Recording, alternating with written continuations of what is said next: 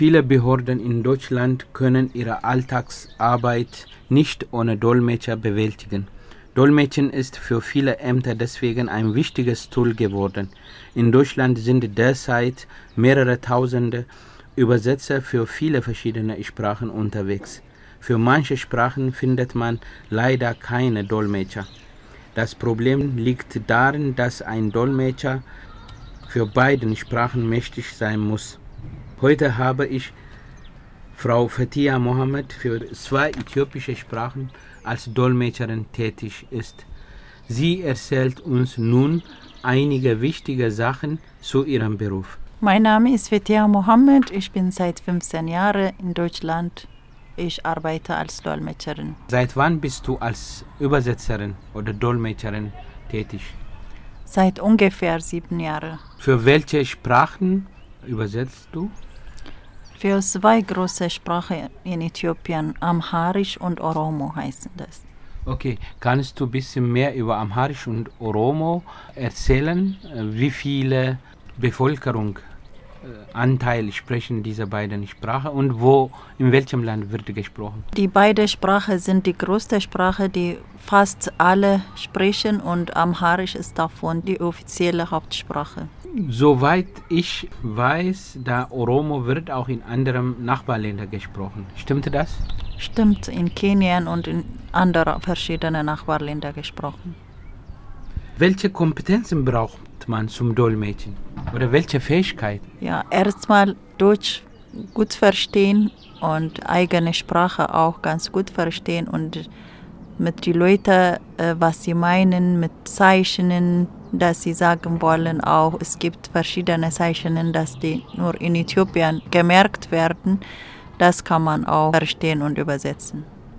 Das heißt, ein Dolmetscher muss beide Sprachen können, Deutsch und die andere Sprache, und auch die Geschichte und Kultur am besten dann wissen.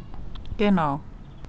Woher oder von welchen Einrichtungen kommen meiste Dolmetscheranfragen?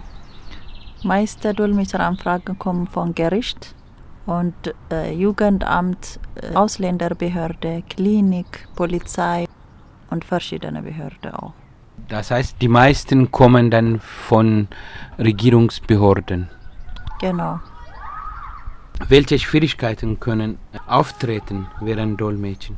Es gibt manchmal Konflikte, Missverständnisse und auch traurige Geschichten kommen. Da auch wenn Missverständnisse gibt, äh, wir versuchen das zu klären, was zum Beispiel der Person hat falsch verstanden, was der Behörde meint. Wir versuchen das zu klären. Wie kann man äh, die anderen entsprechenden Probleme, die du gerade erklärt hast, lösen? Zum Beispiel, wenn eine traurige Geschichte erzählt wird und die Person über seine schlimme Vergangenheit erzählt und dann nicht mehr reden kann und so. Wie kann man das lösen?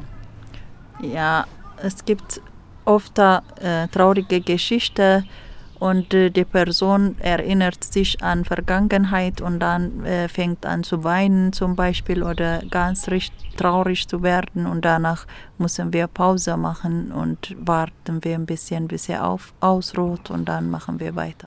Die entsprechenden Probleme ergeben sich laut Frau Mohammed in der Dolmetscherarbeit mit Flüchtlingen. Aufgrund kultureller Unterschiede kommt es fast immer zu Missverständnissen. Meist weiß der Fragesteller wenig über das Land des Befragten. Leider hat sich dies in der Vergangenheit zulasten der Flüchtlinge ausgewirkt. Die Justizbehörden arbeiten häufig mit vereidigten Dolmetschern. Auch in Deutschland gibt es viele Dolmetscherbüros, die zwischen Behörden und Übersetzern vermitteln. Wenn Sie mehr über die Dolmetscherarbeit erfahren möchten, können Sie auch verschiedene Websites über Google besuchen. Bleiben Sie gesund.